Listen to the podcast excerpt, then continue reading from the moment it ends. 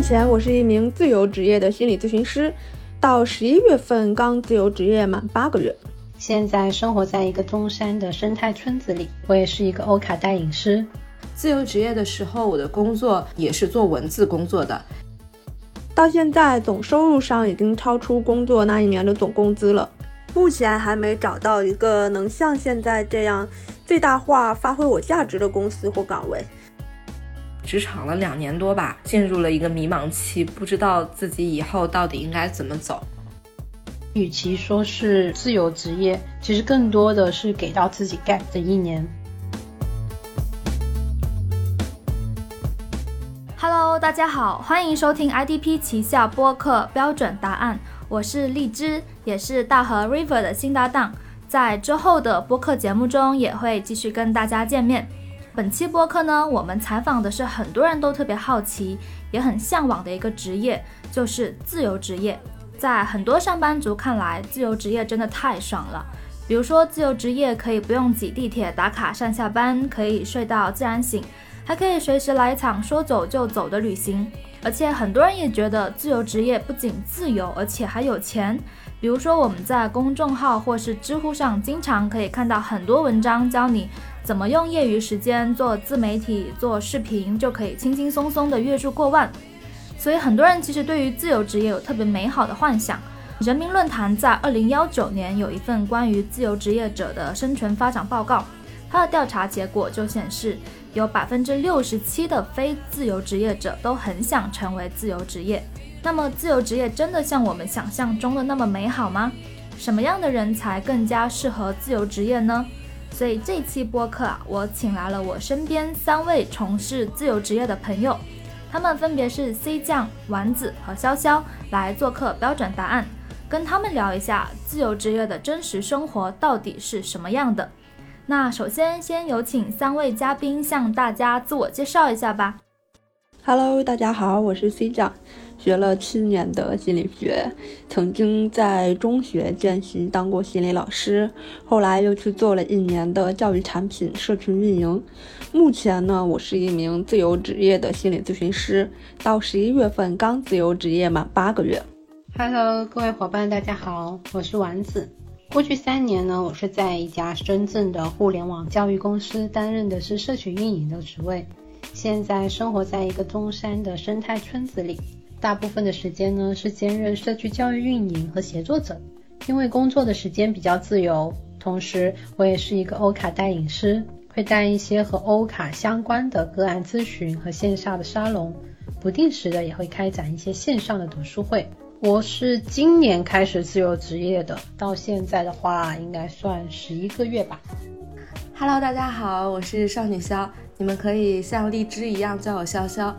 我的状况跟其他两位小伙伴不太一样，我是一八年后半年到一九年后半年那个时间段自由职业了一年多，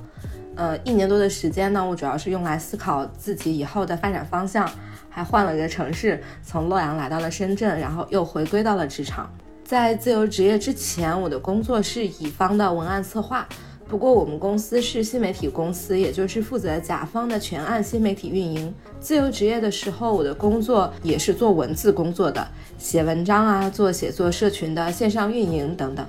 非常欢迎三位来标准答案做客。我们今天的一个采访呢，主要会基于大家对于自由职业最想了解的四个方面，包括收入、时间分配、个人生活以及未来规划等问题。那首先，我想先问一个我自己最好奇的问题啊，就是你们当初为什么会选择离开职场，从事自由职业呢？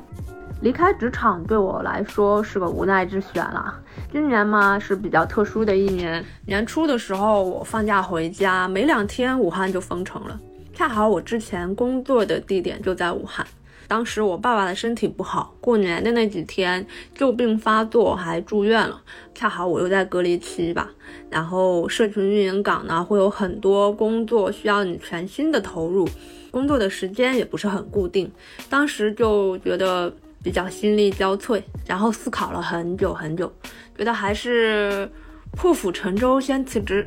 把家照顾好再谋出路。其实那个时候我还没有想好会是自由职业，只是想当成一个假期，说不定疫情结束了，我就可以离开家再去外地找工作。没想到后来有些业务越做越顺，我自己就能在家养活我自己了。其实这个也是掺杂着各种原因吧，想让我离开城市，离开家里，开始自己的生活。这也是一个非常突然，我都没有计划的决定，我也没有想到之后会怎么样，我就想尝试一下，把自己抛到一个我也不确定的地方，然后看一下我可以做一些什么，我自己一个人会怎样生活，会遇到一些怎样的状况，所以我就到了这里了。后面的一切都可以说是顺势发生的吧。所以，与其说是自由职业，其实更多的是给到自己 gap 的一年。而且在这里的伙伴真的是卧虎藏龙，在他们身上我也学到挺多的。其实我当时离职的时候想的并不是要一个彻底的自由职业，我就是想要休息一段时间。离职的原因，一个是就是想休息。另外呢，是因为职场了两年多吧，进入了一个迷茫期，不知道自己以后到底应该怎么走，就想要一段时间去思考一下。做地产乙方的时候就是很累很累，经常为了修改一两个字啊、一两句文案熬夜到一两点。那段时间身体跟心情都不是很好，有次胸闷还是做了检查，当时就在医院想，我可不能为了工作猝死。促使我离职的有一件事情，我记得很清楚。有一天晚上，我做梦，梦到甲方在逼我交东西嘛，然后我就在梦里哭了。最后我竟然哭醒了。醒了之后，我自己也很震惊，就觉得我一定要改变这种状况。就是我发现我在那份工作里得到的成就感啊、快乐都很少，又影响了我的身体，然后我就决定休息。做了这个决定之后，我就一边上班一边接很多兼职，然后储备一些钱。也是因为存的这一些钱，让我刚开始的时候没有那么慌，再加上工作时接的一些线上兼职，离职的时候也还可以继续做。不过我赚的确实不是那么多，因为那一年的时间对我来说比较重要的，其实不是职业，而是自由吧。听完三位的回答，我发现你们之前选择自由职业，好像并不是一开始就奔着这个想法去的。更多的是想给自己一段休息的时间。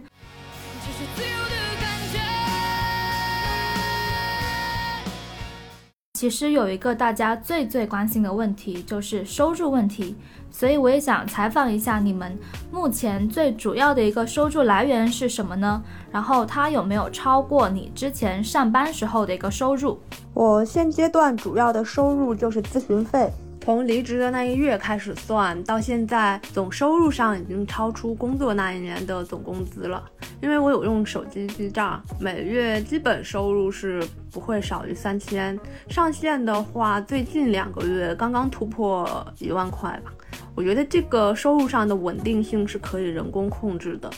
月中的时候发现还没有挣什么钱，自己就会去找点能挣钱的方法，去故意增加这个收入。嗯，我也算是有积累一些不同的赚钱渠道的。真不行了，我就做一点低价的兼职之类的。不过目前还没有到那个地步，总会有人来找我做咨询。我目前最大的开销是培训费和督导费，每月平均几千块，这个是省不了的。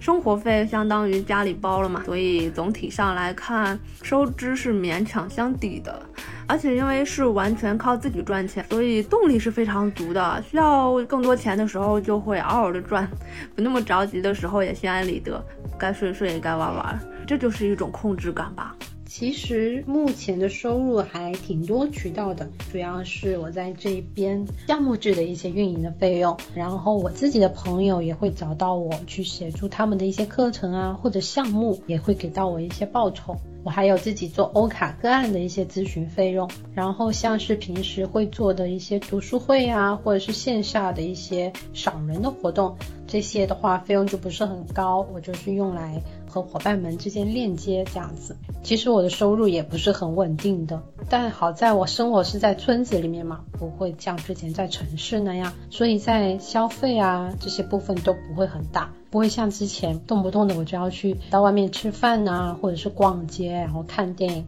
随随便便就能花很多钱。而且我在这里的话，想要的东西不一定要像之前那样子要去网购啊什么的，很多时候我也可以自己做出来。或者是用一些其他的形式代替。比如说前几天我房间里面的开关坏了，因为我在这住的是一个比较老式的民房，那个尺寸在市面上是找不到了。如果要换的话，就要整个把墙都要弄掉，然后再去换。我们社区里面呢有一个比较擅长木工的伙伴，他就是找到了一块木头，然后磨了一个合适的尺寸给我。而且非常复古好看，像是这样子的话，我要去回报他，就不是通过金钱的方式来交换，可能是平时做好一顿饭呢，可以邀请他来吃，或者是在他需要我协助，然后我可以做到的部分去跟他做交换。所以还挺多时候不太需要花钱的，我们会通过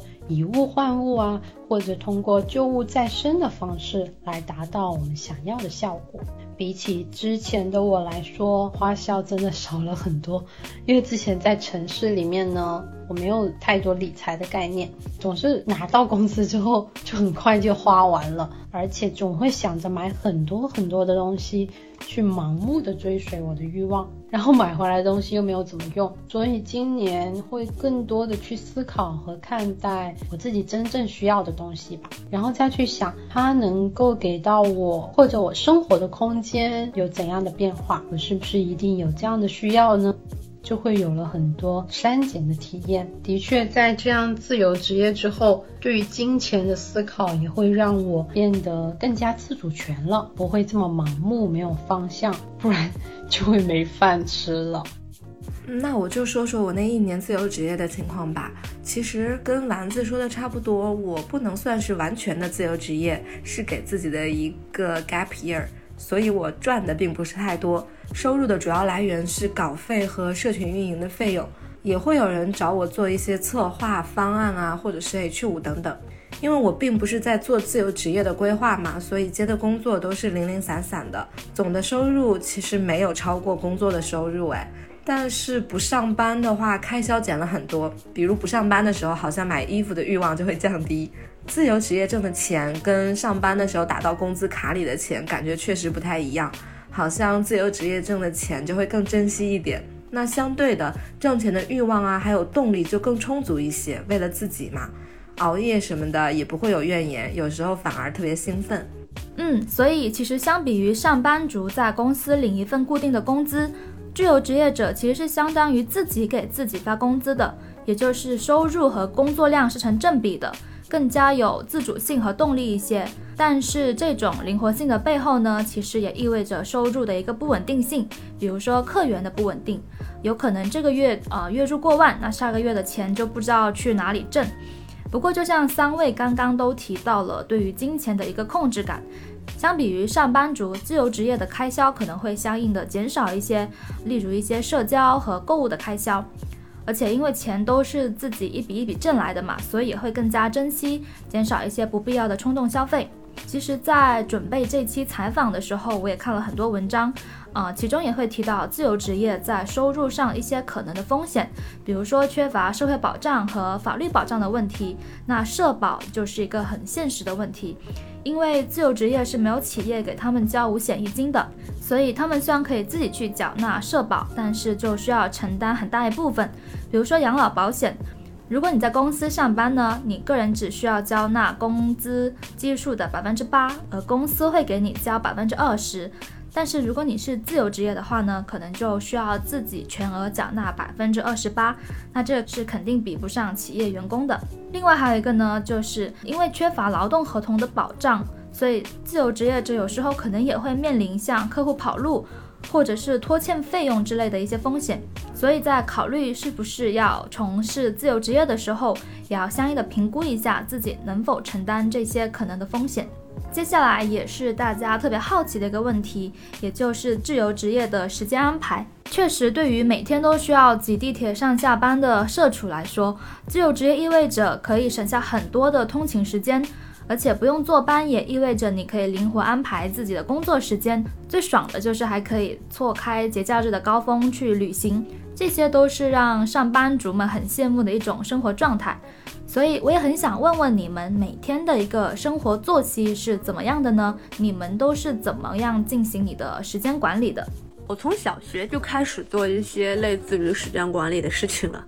对，现在回想起来，确实当时有一些做计划啊，这些已经是在做时间管理。初高中、大学的时候，我还特别喜欢手账，所以时间管理这个技能算是已经融入我的血液了。即使之前没那么自由的时候呢，我也会最大化的掌控我的时间。自由职业之后，我的时间管理和以往有点不太一样，少了很多刻意，多了很多随性。作息的话和当阶段要做的事情有关，并不是很稳定。有时候我晚上会忍不住写稿看书，因为这个过程很愉悦啊，自然而然就想做点什么，不知不觉可能就会睡得晚一些。那如果我睡得晚，我也会起得晚一点。反正一天保证六个小时是有的吧。除去吃饭、家务一些家庭活动，剩下的时间其实对我来说都算是工作吧。不过这是一种很主动自愿的工作，我的生活就是我的工作。或者说，我生活着，同时也是在提供价值，在获得回报，所以我并没有觉得自己是在工作。嗯，是的，我也同意即将说的，工作也只是生活的一小部分。我有了更多的时间去感受一种全新的生活方式了。之前我是在城市长大的嘛，现在回到村子里的话，会发现我需要把更多的注意放在柴米油盐之间呢。虽然还挺琐碎的，不过我也是挺享受的。每天早上起来的话。会先在阳台做十五分钟的操来舒展身体，有时候呢也会短短的冥想一下。醒过来之后呢，我就会到我们学院的公共厨房去做早餐。想到以前吃早餐的时候都是啊随便买一个包啊，快快在早会之前就把它吃了。而现在我更加注重饮食之后，做早餐对于我来说也是一个很有仪式感的事情了。在这里其实一日三餐还是用到挺多时间的。但我觉得它不是在浪费我的时间，因为它还是教会我挺多的。我记得我挺喜欢那一句话，就是说，生活本就是一餐一饭，一生专心做好一件事，就会把更多的一些时间放在和食物的链接的部分。晚上的时候呢，我们就会和社区伙伴一起聚在一起，有的时候会围圈聊聊最近的感受啊。或者是有技能或者的伙伴，他就会有组织一个社区的 talk 的分享。有的时候我们也会一起打坐冥想。在这条村子里面，其实有挺多很多才艺的新村民的，他们因为一些向往自然教育啊、生态环保的理念来到了这里，所以我们之间也会有挺多链接和互动的。我们也会一起洒扫，组织一些公益性的活动，来营造一个生态型的可持续的社区。所以其实一天好像没有做什么事情，但每一件事情如果很投入、认真去做的话，会发现一天还挺长的。其他的一些自己的时间，除了我要去做一些工作以外呢，我就会自己和自己待一会儿，不会像在城市里面这么有规律了。但因为有了这些和自己单独相处的时间，也有和同伴相互交流的一些时间，在这样的一些平衡里面，每一天还挺精彩的。学习它不只是限于在课堂，工作也不限于在办公室，随时随地都是一个可以吸收知识的一个状态。所以一天大概就是这个样子。这一点我其实有一些惭愧啦，因为我并不是一个作息很好或者是特别规律的人。就像我知道早起很好，但我确实会晚上有很多的灵感，效率很高。尤其是我写文章的话，晚上会写得特别好。我知道这样会影响我的睡眠，不过也没有办法。不过我也有刻意的去调整自己的作息，尽量的做到平衡。如果不是很着急的工作，或者是比较大型需要熬夜的稿子呢，我会按照上班族的时间去要求自己，明确的给自己规定一个上下班的时间，就到点了我要上班了，或者到点我就该下班了。然后也区分工作日和周末，就是虽然自由职业没有这种假日的区分啦，不过我也会像大家一样，在周末的话，尽量的过多的去放松啊，出去见朋友等等。如果自由职业反而影响了我的自由，那可能就不是我想要的了。有一点荔枝刚刚说的很对，就是自由职业好的地方是可以错峰出行。在我自由的那一年呢，是我旅行次数最多的一年，也是写作欲望和效果最好的。可能见的人多了，去的地方多了，灵感就多了吧。所以我其实还蛮喜欢那种状态的。其实对我很赞同丸子刚刚说的，工作只是生活的一小部分，会有更多的时间可以去感受全新的生活。所以其实时间自由也意味着你需要更多的一个自律的能力。怎么样在这种自由的生活节奏里还能保持比较良好的工作和生活习惯，确实也是一个不小的挑战。所以你们觉得自己是一个自律的人吗？产生惰性的时候，你又是怎么去克服这种情绪的呢？有人说我挺自律的，尤其是他们看到我滴答清单里的日程之后，会哇，你竟然用这个来自我管理，好自律哦。或者他们看我每天都有工作，大晚上的也不停，就觉得我挺自律的。其实我更想说，我没有故意自律。当你自由惯了，就总会去想要做点什么的。这个过程是不痛苦的，反而很快乐。如果你们把这种表现看成是自律，那我就是自律的吧。但是如果你们发现，哎，我经常把今天没做完的事挪到明天，或者我临时想去看个电影，我就去看啦，那这种情况也许就不是自律。如果产生惰性的话，我就会让自己休息，就去玩，让惰性释放个够。像国庆期间，我们大家整个的气氛都像过年一样，我就发现自己不是很想码字看书，那我就在家里面抱着 iPad 追剧，也很痛快，把喜欢的剧都追到完结。神奇的是，假期还没结束，我就忍不住要开工了。正好当时有人来约我做咨询，那我就元气满满的去开始接了。其实，如果说自律的话，我还算不上呢。虽然我也会做一些日程和手账来提醒自己啦，嗯，像是会写下来说，那今天最重要的一些事情是什么呢？但我还是会顺着那一天的状态去让这些事情发生。我当然会想着要把这些重要的事情先做完，但是也会给到自己一些恰当的时间放松和休息。不会逼自己太紧，但是也会有那种晚上很晚也还在工作的时候了，所以多了很多在生活的部分，我以前是忽略了的。在这里呢，我没有像城市那么便利，之后有很多事情我都要亲自去做了。那惰性肯定是有的，但我还是想要找那种平衡，去顺着那个状态发生吧。我不想给到自己太多的压力，不然就失去我在这个村子生活的意义了。我希望它是慢慢悠悠的，同时也有一些给到自己创作的空间和产生自己价值的一些部分。自律这方面，我其实有点拖延，做的并不是很好。时间管理的话，还是依靠写手账或者 to do list 去提醒自己。不过我有一个挺奇怪的点，不知道有没有人跟我一样，就是我的工作欲望啊，还有休息欲望，好像是阶段性的。比如这个阶段吧，我特别想工作，特别想做事情，然后接下来的两三天呢，可能就是那种什么都不想做，只想休息。所以我要解决的并不是我出现惰性的时候怎么办，而是当我有工作欲望的时候，我怎么让自己尽量的效率更高的做尽可能多的事情，那么我就可以有时间去和自己的懒惰好好相处，让自己可以懒一下。因为我觉得并不是所有人都能够做到每一天都很自律吧，我就不能。那我就尽量的让自己工作欲望强的时候多做事，然后再慢慢去调整吧。我觉得自由职业也是多了很多时间跟自己相处，也能够更加的了解自己，还挺好的。听完你们三位的回答之后，我发现大家在如何克服惰性这个问题上观点还是蛮一致的诶，就是工作的时候就尽可能高的提高效率，然后产生惰性的时候呢，也不是非得跟他对着干，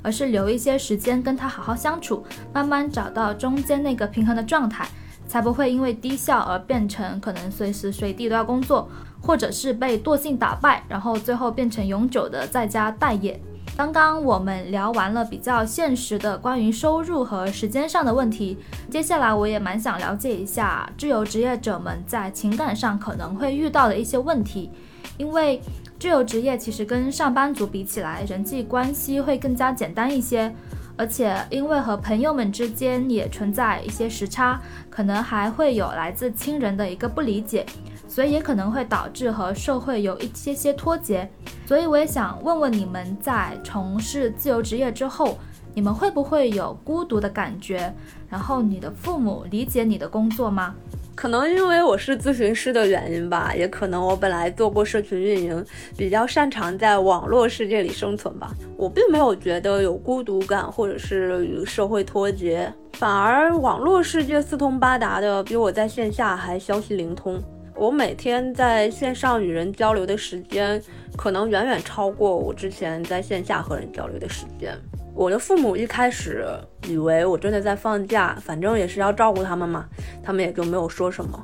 后来我忙起来了，开始有一些收入，开始赚钱，他们也就理解了，也对我表示放心。像我爸的话，因为一直生病，所以他不太怎么管我，他也影响不了我的一些决策了，他更多是照顾好他自己。我妈妈的想法对我影响比较大。我就很感谢他的开明和支持的。他也说，你亲手赚到的钱更加踏实啊。也许这对你来说也是一场锻炼。自由职业都能赚到钱，以后生活还有什么好怕的吗？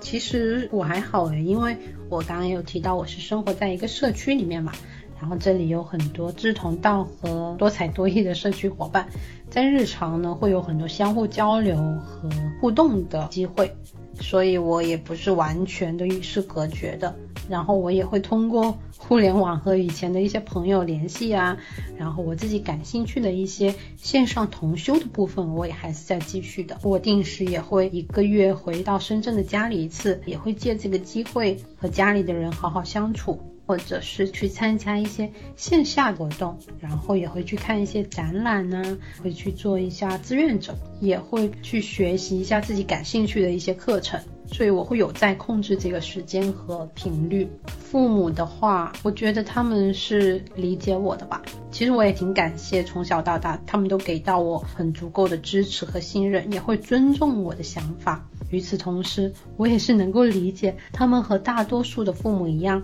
还是希望我可以和之前一样有一份固定的收入、稳定的工作。在他们眼里，这样的话对于我来说是比较好的。他们其实也有来过这边。感受过这里不一样的乡村的生活，那我也会经常的和他们分享我在做的一些事情，还有和这里的一些伙伴发生的一些故事。我感觉沟通还是挺重要的，会把在这里学到的一些知识啊，或者是我能在当地农场我自己去做的一些果酱啊，或者是农场做的一些花茶呀，带回家里给到他们去用。我觉得通过这些实在的物品。会让他们去更多了解我在做的一些事情吧。当然，我也还是会去坦诚的和他们表达我的一些想法，我也会遇到的一些困惑，以及想要得到家里更多的一些信任，可以给我再多的一些时间，去让他们了解我现在的状态是适合怎样的生活方式的。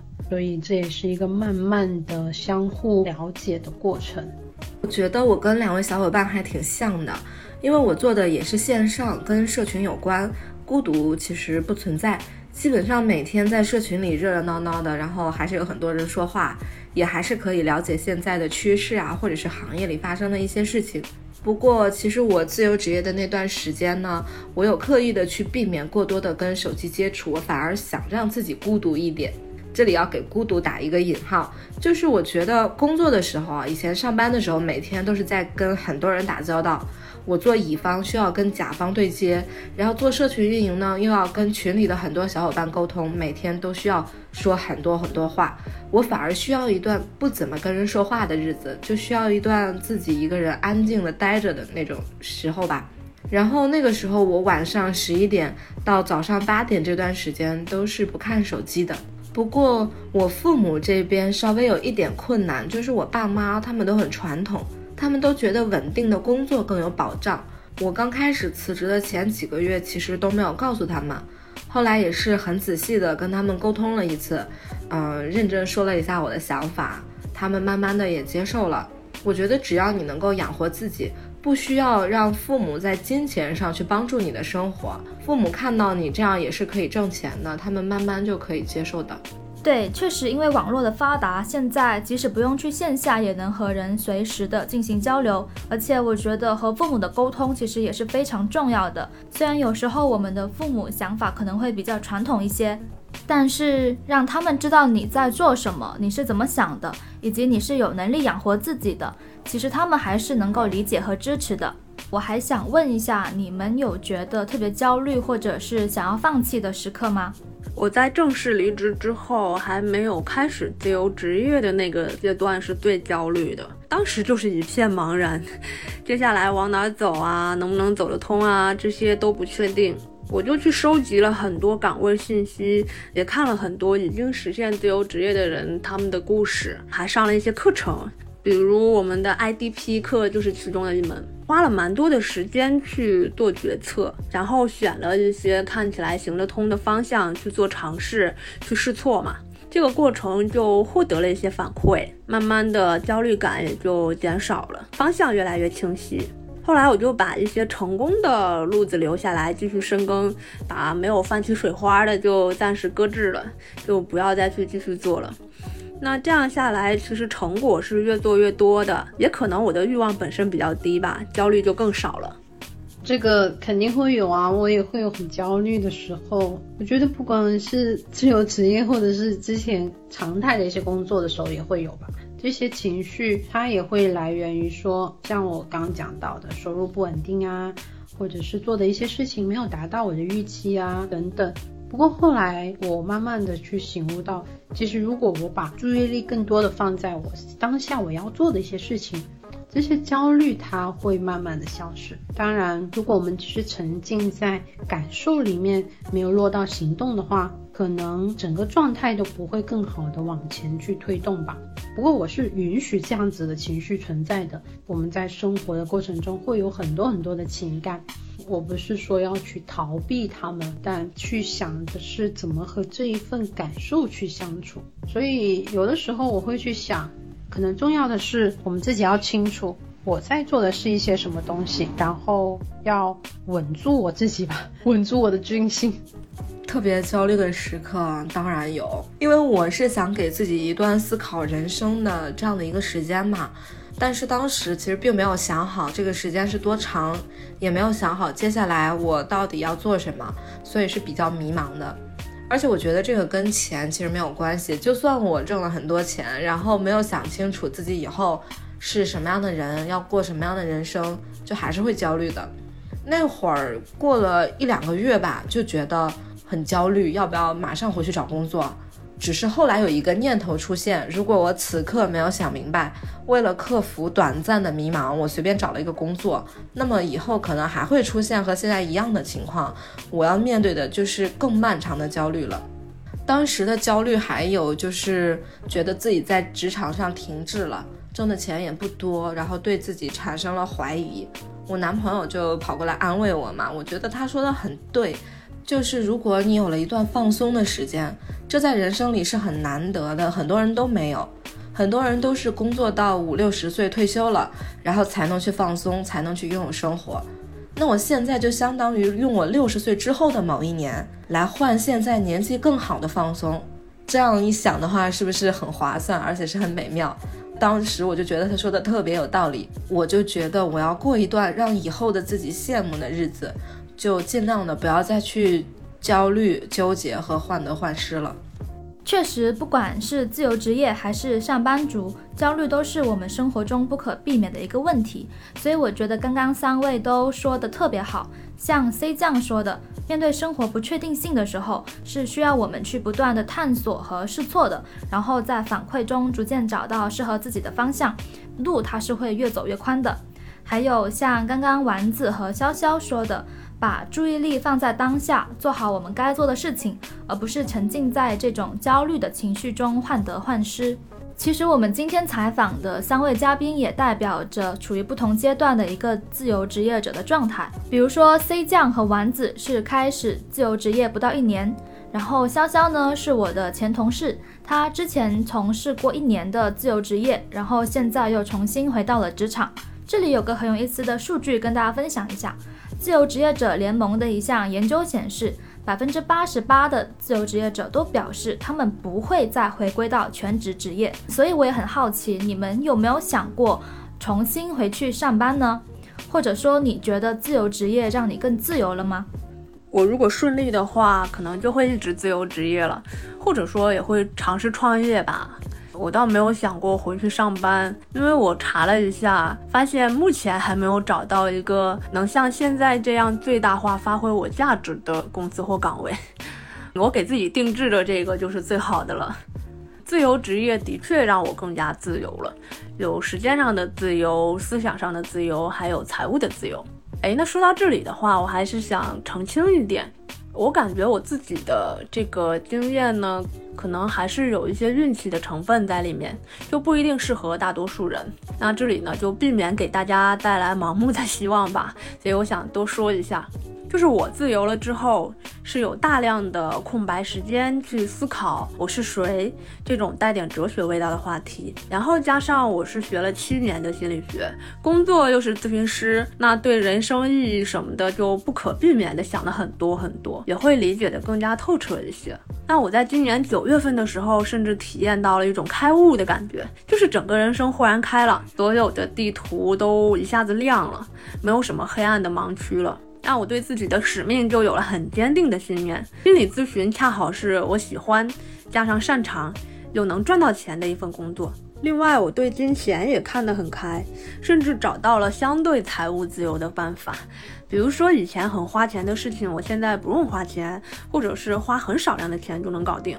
有时候我刚花完一笔大钱，又能够很快的赚回来。那唯一担心大量耗钱的，可能就是家人生病吧，或者是自己生病啊之类的。但是这一块呢，又可以购买医疗保险来去规避风险。所以呢，我看起来是收支勉强相抵，但实际上我觉得我过的生活还是蛮丰富充实的。我有看不完的书，有款式多样想租就租的衣服，还有平时邻居和亲戚还经常会给我们家送菜啊、送水果。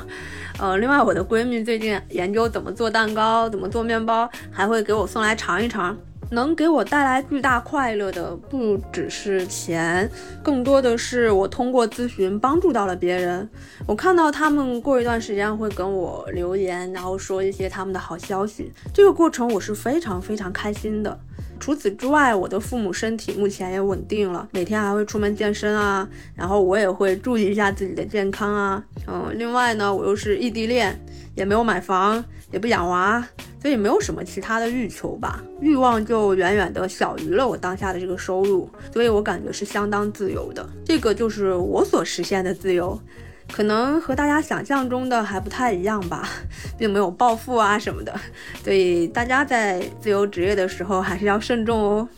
我之前会想到的是给到自己一年的时间，不过发现今年过得太快了吧。我好像在这样的情况下还没有得到很明确的一些答案，好像还在感受当中，或者是说在怎样更好的认识自己的这个部分，也还要花费一些时间。觉得未来都有可能发生，重点是我要去想，我要怎么去过我想要的生活呢？我的心态是怎么样的呢？也就是说，即使我真的换了一个工作的环境，我要怎样去表达我想要呈现的一些东西？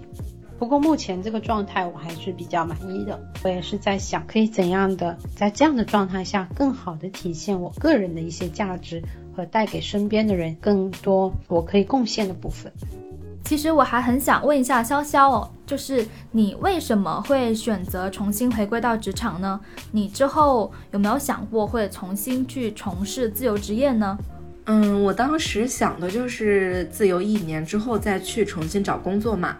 一年的自由是为了让自己能够想清楚职业发展的方向啊，想清楚自己想成为什么样的人。不过因为要赚钱，然后也不想与社会脱节，不想落后太多，所以就选择了去做自由职业。那重新回归职场，是因为我对职场还是有欲望的，就是我还是想在职场上做出一些成绩。我一直很羡慕那些在职场上做到了某种成绩的人，也很羡慕头部团队一起做了一个非常棒的事情。再加上我刚来到深圳，也很想感受一下这里的职场跟我之前的有没有什么不一样，所以职场还是很诱惑我的。我倒并不是说在职场的工作比自由职业要好。只是我更喜欢多方面的、更立体的人生，比如我这一生可能是六七十年这样的长度吧。然后呢，我在职场的长度如果只占了两三年，我自己是觉得有点短。我在职场里认识的人、遇到的故事，对我的人生来说都不够多。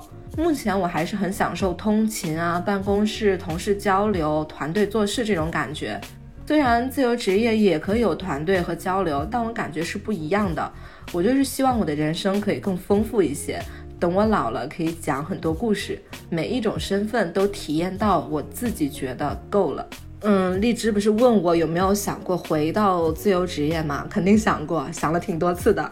我觉得打工人社畜的心酸大家都知道，每次不想上班的时候，都会想起来自由的样子。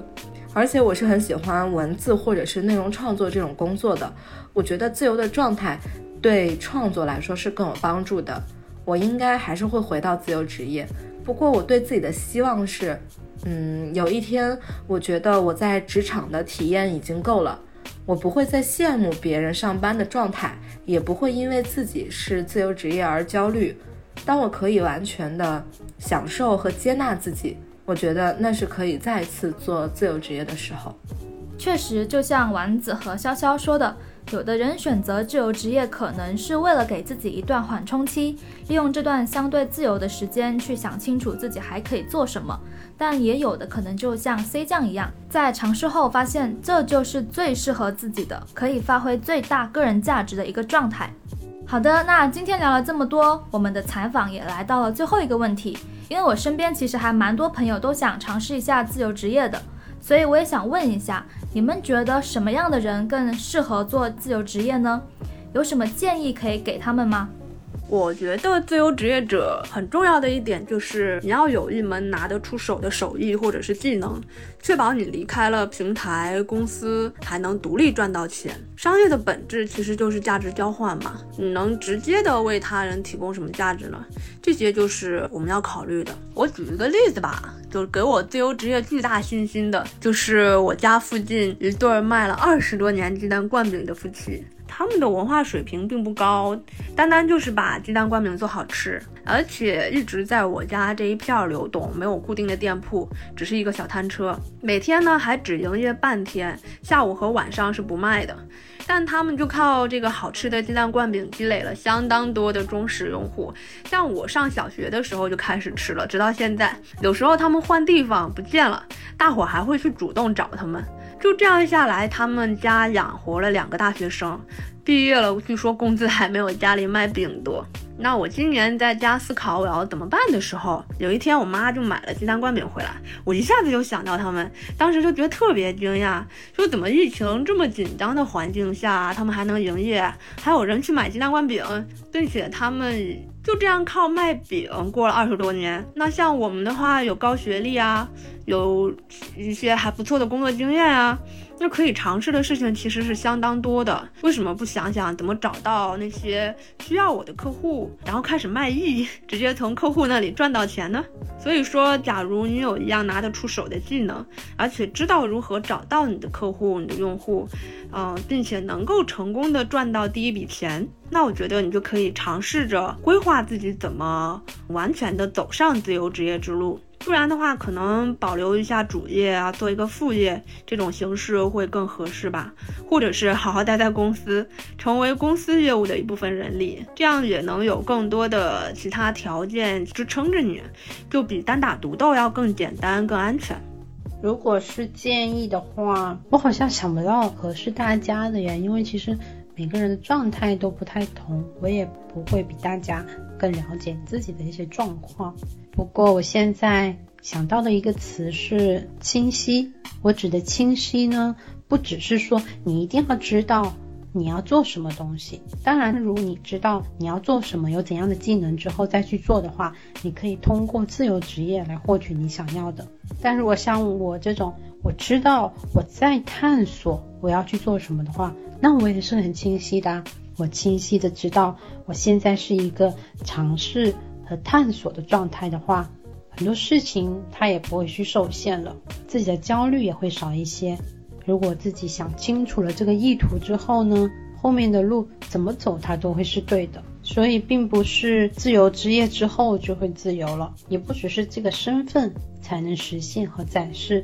你想要的生活的样子。可能即使在你现在自己正在工作的岗位，你生活的环境也有一些可以满足到你自己的一些部分。你可以通过怎样的在上班的路上好好去欣赏路上的风景啊？怎么在吃每一口食物的时候认真的和去食物链接？你很清晰的知道，在这些属于你自己的自由的时间里，你可以好好的把它利用啊和享受。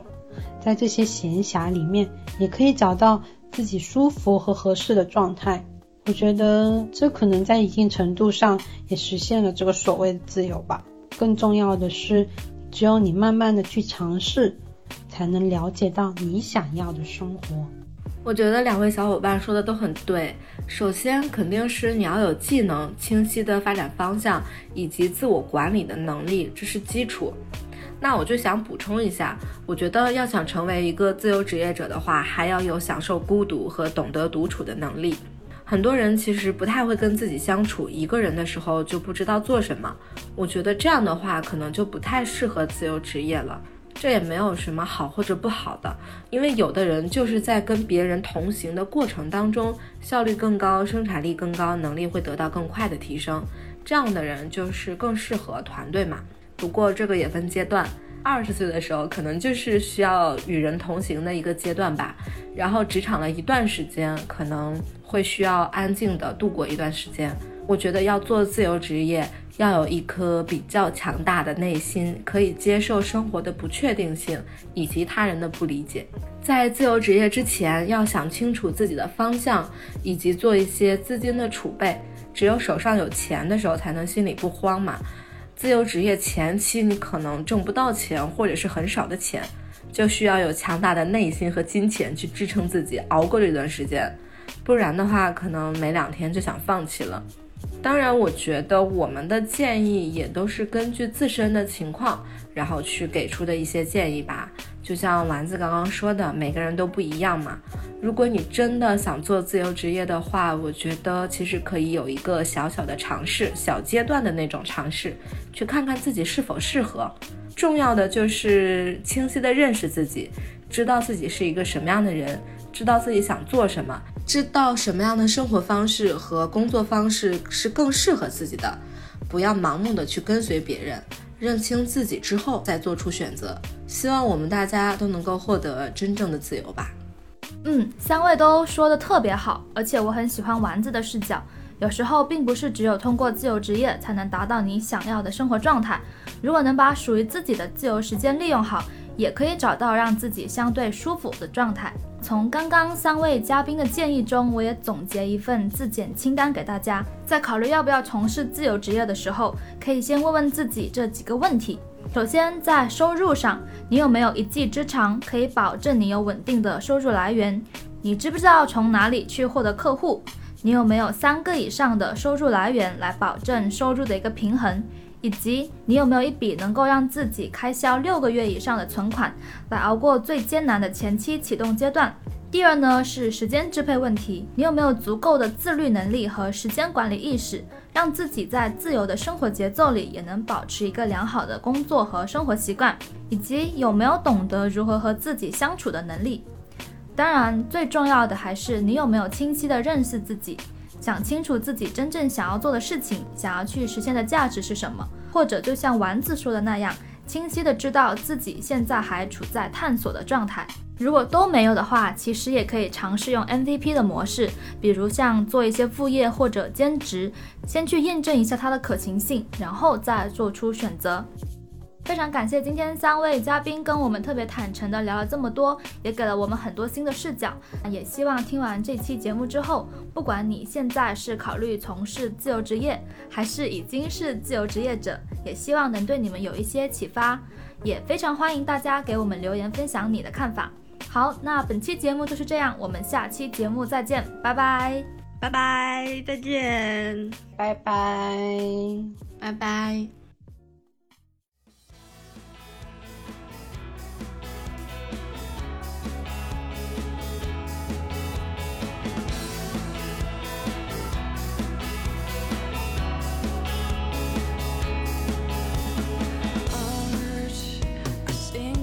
start.